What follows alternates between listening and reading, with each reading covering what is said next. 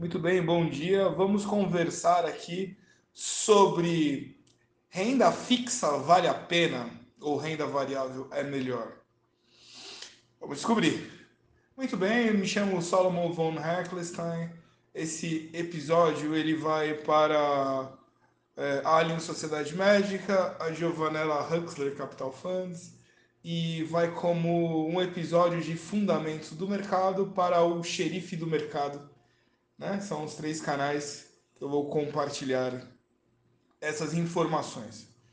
Muito bem, é, quando falamos de, de capital, de dinheiro, né? de dinheiro, salário, é, patrimônio, estamos falando ali de tempo trabalhado. Você tenha um real, mesmo que você tenha ganho esse real, ganha, é, sido doado, alguém te deu esse dinheiro, ele é resultado de trabalho de outrem ou seu próprio trabalho. Logo, ele representa ali a sua vida representada em moedas ou dinheiro, né? É, ou em ouro, dependendo de onde você estiver. Ele é a representatividade do tempo. Ou seja, se você joga o seu dinheiro fora, está jogando seu tempo fora e logo a sua vida fora. Nossa vida ela tem um limite. Ninguém é eterno, exceto Deus. Então, se você uh, usa mal o seu dinheiro, você está dizendo que o seu tempo tem um valor depreciado. Então, a meta deve ser também na vida de, ao tempo bem usado, onde foi capitalizado, recebeu um salário, você deve fazer com, esse, com que esse dinheiro, no mínimo, não perca o seu valor. Uh, já gravei, se você olhar aqui, no, se tiver no YouTube, tem lá um canal do YouTube, tem ali a desvalorização do dinheiro. Eles, lembra, lançaram uma nota de 200 reais, eu ainda não peguei nenhuma nota dessa na mão, mas essa nota, ela tecnicamente, ela vale 32 reais. Né? Você vai pegar o símbolo de 200, mas ela vale 32 reais pela desvalorização desde quando ela foi lançada até hoje. Aí você fala, mas como? Vai lá na aula e verifica o que aconteceu com esse valor do dinheiro, né? Aqui nós vamos falar sobre renda fixa. Então, renda fixa é, vai ser o caminho de pelo menos aquele 200 reais daqui 10 anos ter o mesmo valor. Eu sempre coloco o exemplo. Então, 200 reais valem 10, uh, 10 bolinhos, né? Lá, 10, como é que é? Cupcake. Então, lá, é mais ou menos isso mesmo. Então, cada cupcake hoje é muito caro, então vamos falar que é 200, 10 cupcakes. Só que daqui o ano que vem, se você falar com 200, você vai comprar 9. A gente consegue perceber isso muito com a gasolina, né? Então você pega 50 reais e coloca lá, até acho que o mês passado, 50 reais dava 10 litros. Hoje 50 reais dá 9,7 litros, dá um pouco menos. Quer dizer, perdeu 300 ml, né? E aí vai perdendo conforme. Daqui o ano que vem, provavelmente com 50 reais, você coloca talvez 9 litros. E aí esse 1 litro, para onde foi? né? Você tem que repor aquele um litro. Então, como fazer para sempre ter o dinheiro, né? O recebimento mensal, o seu dinheiro valha sempre os 10 litros. Aí nós temos o que falamos, né? Conversamos aqui na Alio Sociedade Médica, são os investimentos, né? Então, vamos investir o dinheiro para que, principalmente, ele primeiro mantenha o seu poder de compra. Segundo, se possível, que ele se multiplique. Mas primeiro é manter o poder de compra. Para evitar, eu vejo é, hoje né, o apelo que você vê nas redes sociais, anúncios, é que parece um cassino. Então você tem que entrar para lucrar, e eu preciso lucrar 50% ao ano, 100% ao ano.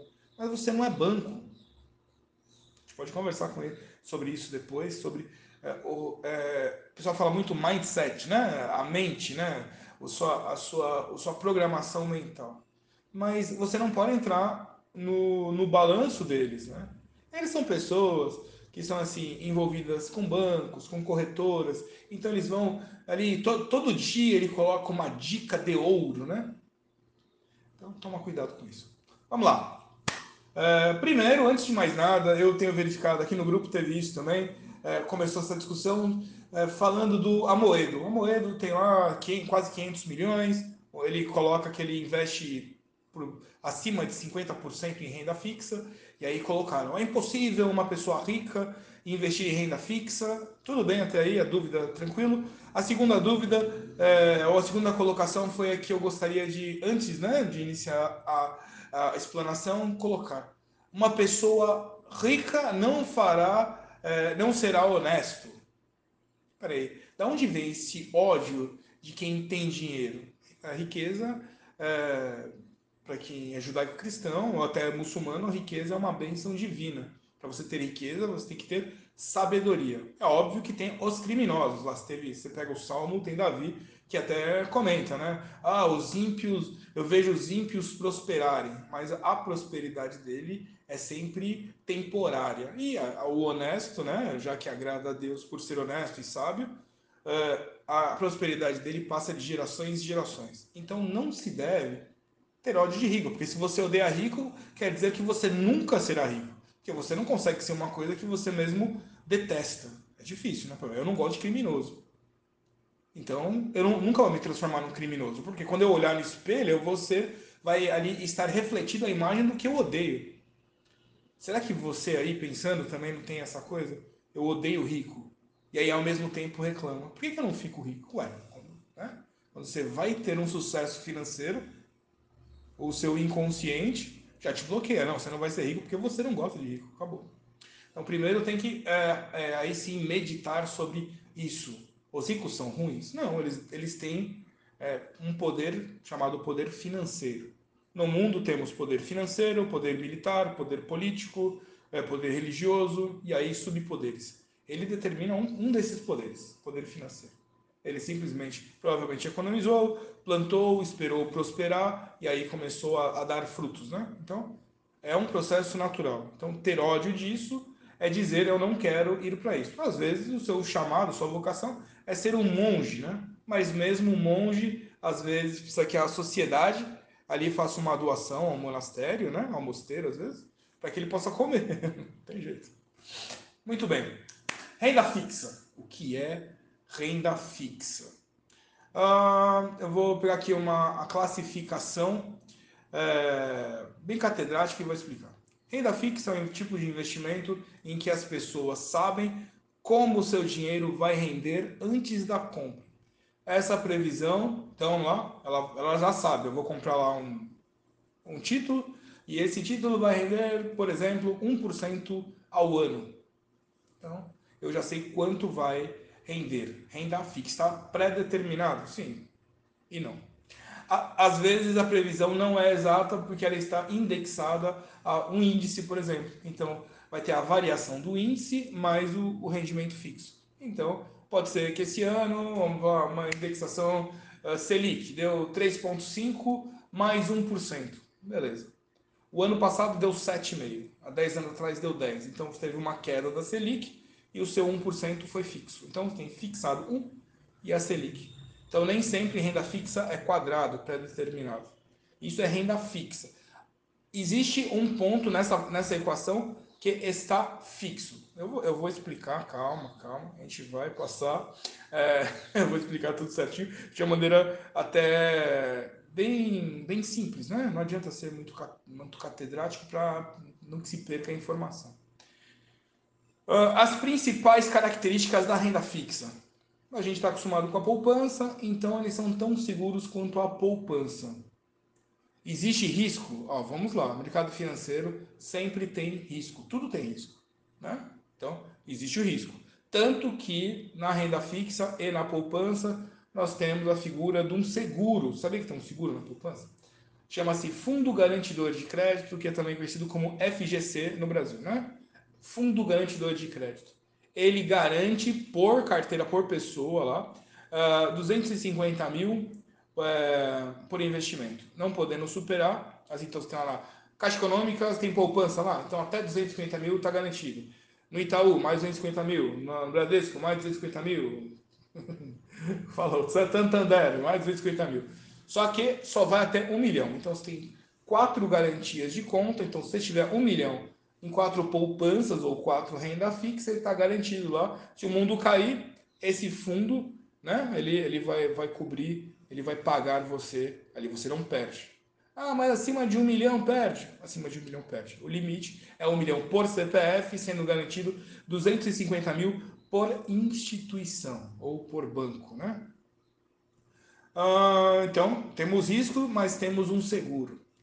Ah, a renda fixa, ela permite que você comece com pouco. Né? Então, lá você pode, pode pegar é, o Tesouro Direto, que é um, eu vou falar, né? É um investimento de renda fixa. Você pode, ali você pode começar com 30 reais. Então, talvez uma, pode ser um exercício para o seu filho, né? Então, todo mês, da sua poupança, não sei, é da sua mesada, não sei quanto é que está de mesada hoje, Vamos falar que você dá 100 reais, acho bastante, 100 reais de mesada para criança lá.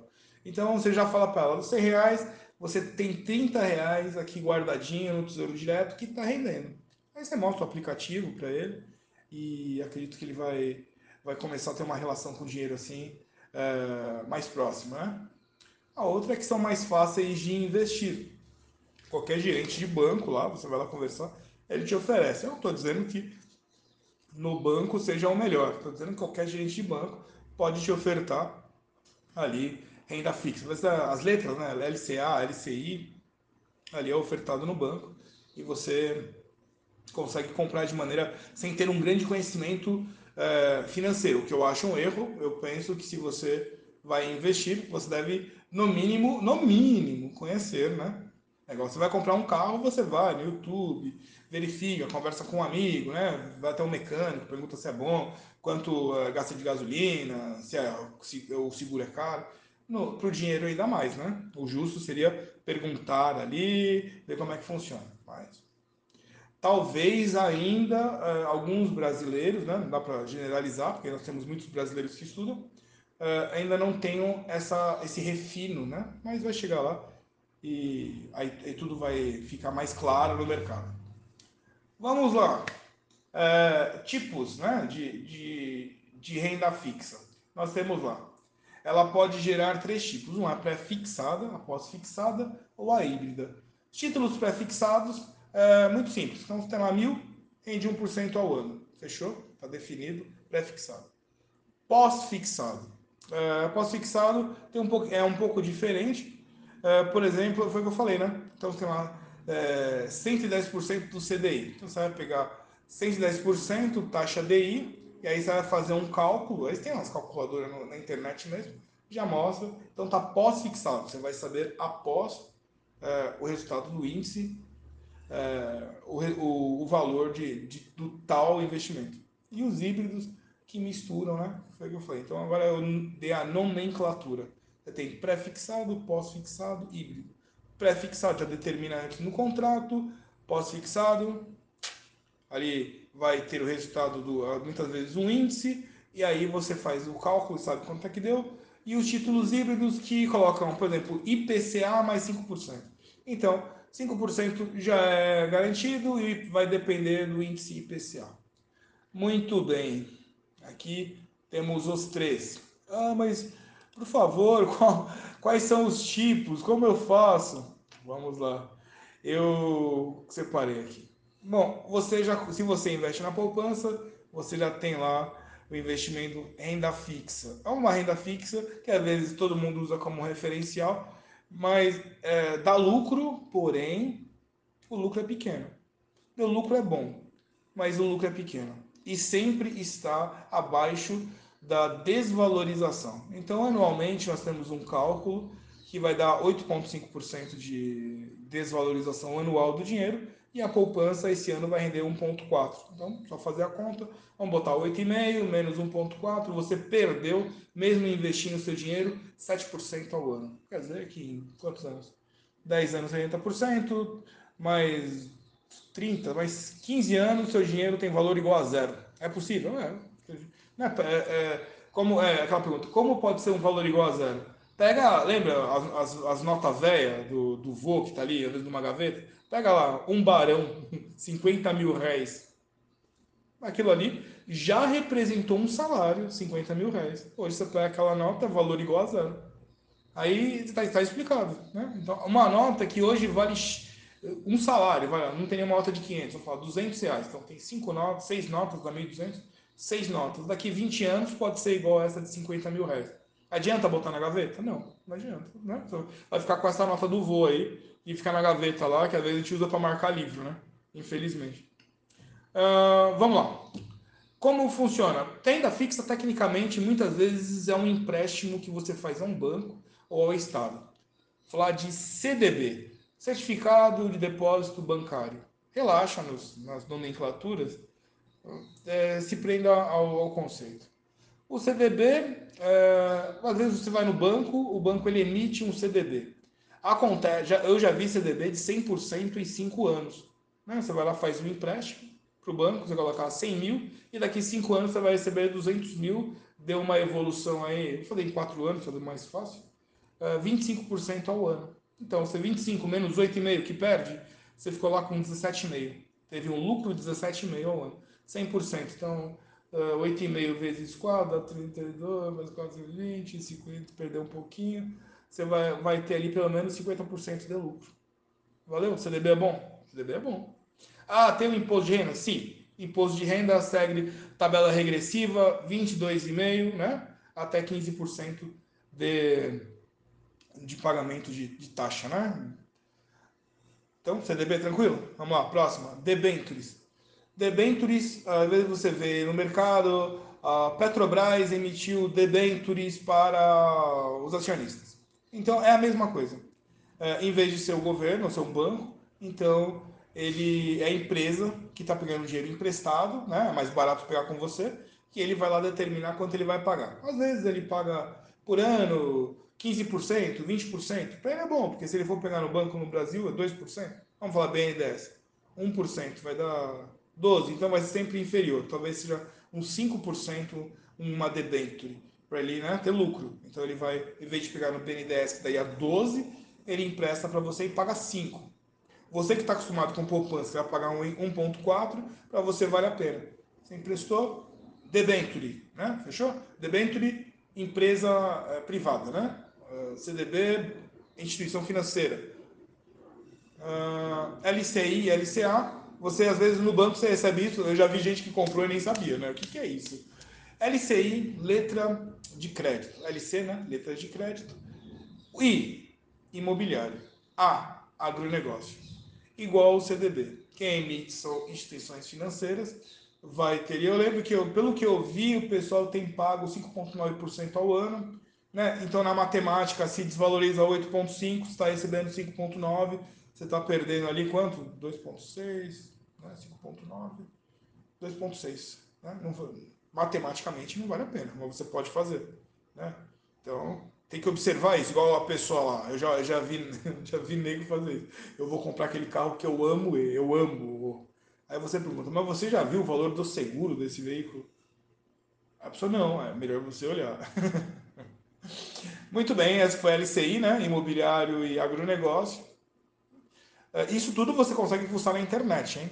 Eu estou te dando só um norte aqui, senão isso vai ficar uma hora aqui. CRI e CRA, CRI e CRA. São certificados de recebíveis imobiliários e o A, então I de novo, imobiliário A, agronegócios. Uh, eles são mais complexos, né? Tá? Vamos mergulhar um pouquinho mais fundo envolve uma a securitização, é um processo de grosso modo transforma em direito de crédito, igual a parcela de um financiamento imobiliário ou o pagamento de aluguéis mensais em papéis negociados no mercado financeiro. Um exemplo, uma construtora que esteja recebendo por um apartamento que vendeu parcelado. Ah, quem comprou se compromete a quitar a dívida ao longo de vários meses, mas a construtora eh, precisa desse dinheiro no curto prazo para finalizar uma parte da obra em vez de esperar até o fim do, do prazo, ela, ela faz o seguinte: ela transfere a dívida para outro credor e consegue coletar o dinheiro de uma vez. Quer ver um exemplo mais simples ainda? Você lembra que às vezes, antigamente, quem tinha comércio recebia um monte de cheque predatado, né? 30, 12 meses, né? Era cheque, ficava um bolo assim, era até, era até chamado carteira de cheque, né? Porque era uma carteira mesmo. Então, às vezes, o banco, ele te adiantava, né? Fala, ó, de tudo isso daí tem quantos? 10 milhões aqui em cheque. Então eu te pago, de tudo isso, pago 90%. Você perde 10%, mas você recebe em dinheiro à, à vista agora. Dependendo da situação, a pessoa abria a mão do 10%, que eu acho muito, né? e recebia à vista para fazer estoque, etc, etc. Então, o CRI e o CRA seria mais ou menos isso. Renda fixa? Ainda também renda fixa, né? Hum, vamos ver aqui o que mais da pode renda fixa. Falamos da segurança, tem um seguro lá. Vantagens e desvantagens. Opa, estamos quase acabando aqui isso aqui. Hum, a vantagem é a variedade de produtos disponíveis, cada um com uma característica bem específica e, e de vários emissores, né? Então você pode ter vários itens de renda fixa é, de várias pessoas que vai, né? São, são vários produtos que você coloca ali na sua carteira. Uma das desvantagens é que os, os ganhos podem ser estáveis até demais. Eu não sei se isso é uma desvantagem, é, eu saber exatamente quanto eu vou ganhar. A gente vai falar disso aqui agora, que eu acho que é uma parte muito importante. Acho não, certeza absoluta que é uma parte importante. Vamos lá. É, você não está habituado com o mercado financeiro, você não determinou tempo para estudar, fazer valuation. Então, fala assim: vou vir da renda variável para explicar a renda fixa. Renda variável, você vai lá, mercado de ações, você vai comprar ações de, de empresas que estão ali no mercado ativo, a gente mostra né, diariamente como funciona, sobe, desce, dá frio na barriga, é aquilo ali. Então, para comprar uma ação, você vai lá, faz um valuation, observa o mercado, verifica, estuda todo o papel, e aí você vai, deveria ser assim, né? Você vai e compra o papel e aí você vai determinar. Esse papel aqui, é, o número, eu penso que todo dinheiro tem que ter uma, uma utilidade. Então você vai lá, vou pegar esse meu um milhão aqui e eu quero que alcance 2 milhões para que eu possa mudar de apartamento. Né? Então você dá apartamento de um milhão, eu vou parar de dois. Esse dinheiro será para isso. Então você tem uma curva, você vai aguardar 2 milhões. Para aguardar, vamos imaginar que a sua estratégia foi de renda variável. Então você escolheu lá uma carteira, 10, 10 20 ações. Tem gente que já vi gente fazendo carteira de 20. Eu mantenho até 8, né? mas tá bom. Você fez lá, então ela vai subindo, vai variando. Pacientemente, ela chegou lá em 2 milhões, não sei quanto tempo. Né? É possível que seja um ano? Pode. O ano passado fizemos 115% em renda variável. É possível ser em um ano. Né? Mas não, é assim, né? Já falei, depende de variável, né? A pessoa, né? Isso, isso que você vê aí, às vezes, no YouTube, toda essa galera falando, aquilo lá é um cassino. Tá te empurrando para comprar, para fazer é, operações financeiras na corretora deles. A chance de você perder é só você comparar. Imagina você pegar o time do, o time sênior da empresa e jogar contra o Palmeiras, profissional, molecada, 19, 20 anos. É isso. Você sem nenhum conhecimento, sem nenhuma técnica, ele tem uma técnica e eles lá, preparados, jogam todo dia, tem um técnico estratégia. Esse é o mercado financeiro. Você vai tomar um pau.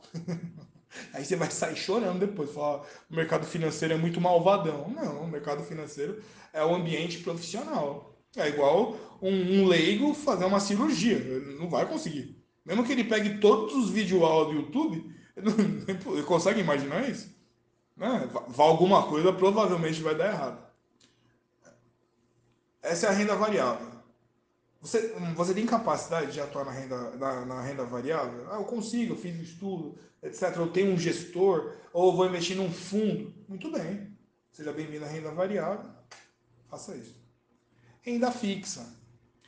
Renda variável, você viu. A renda variável eh, tiveram fundo. Eu acho que o Banco do Brasil esse ano rendeu 12%. Né? Eles falam mal de renda fixa, né? Então fala do Banco do Brasil. É, não é um fundo, né? A CVM não permite falar de fundo, mas de banco permite. A performance dele esse ano foi de 12%. Renda fixa, eu mostrei. Você tem aí, às vezes, CDB, né? De 100%. Então, batia 25%. Você tem CDB que dá 10% ao ano. Ah, mas é pouco. Mas espera aí, meu senhor. 10% ao ano, você tem quantos anos? 40. Então, com 50 anos, vira 100. Então, lá, 10 anos, rendeu 100%. Ah, mas você me falou que perde 8,5%. É verdade. Então, 100% menos 8,5%.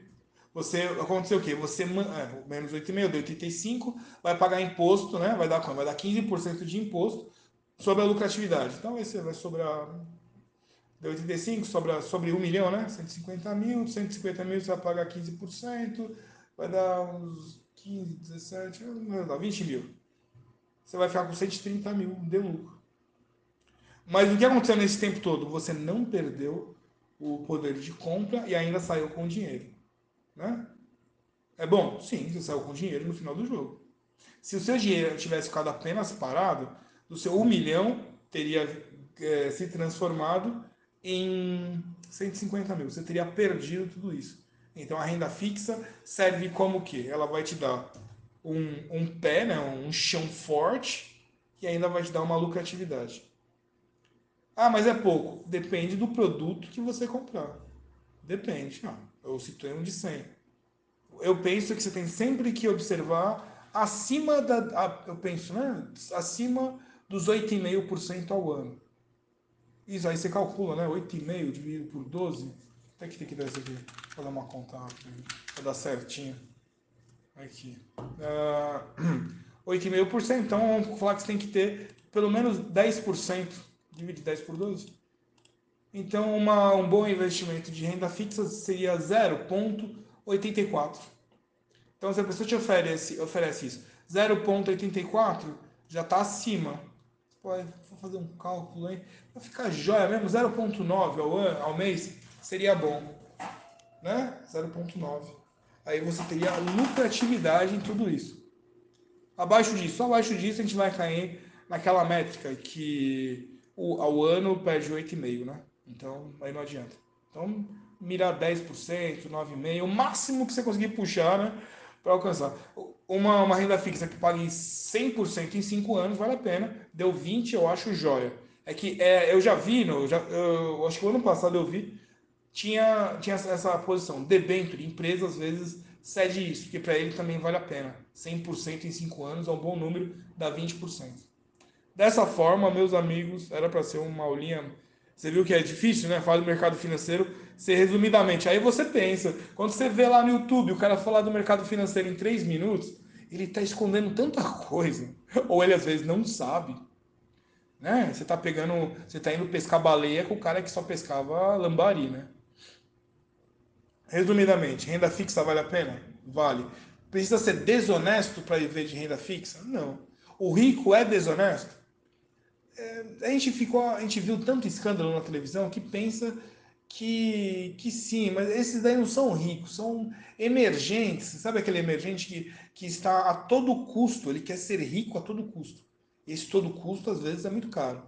O, a pessoa tradicionalmente é, engenheirada, ele tem regras e tradições, porque ele sabe que se ele der um passo em falso, ele vai preso. Né? Então, ele vai sempre se manter dentro da lei.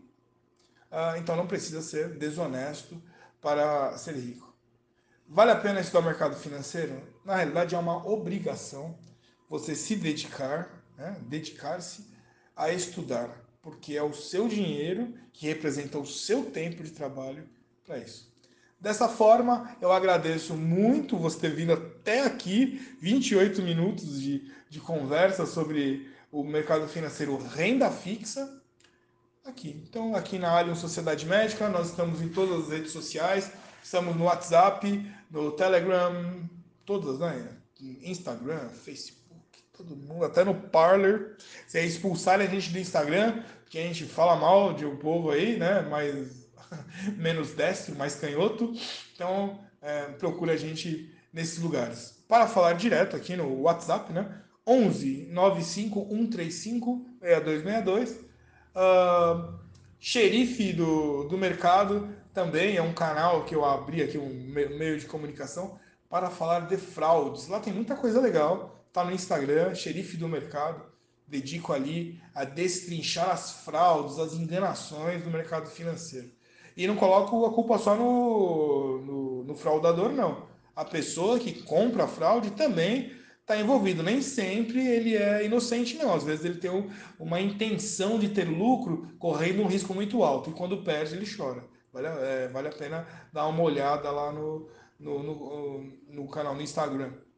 E Giovanella Huckler, que é o banco de investimentos. Agradeço, eu sou o Solomon von Heckelstein, desejo um bom dia e até a próxima aula. Até logo.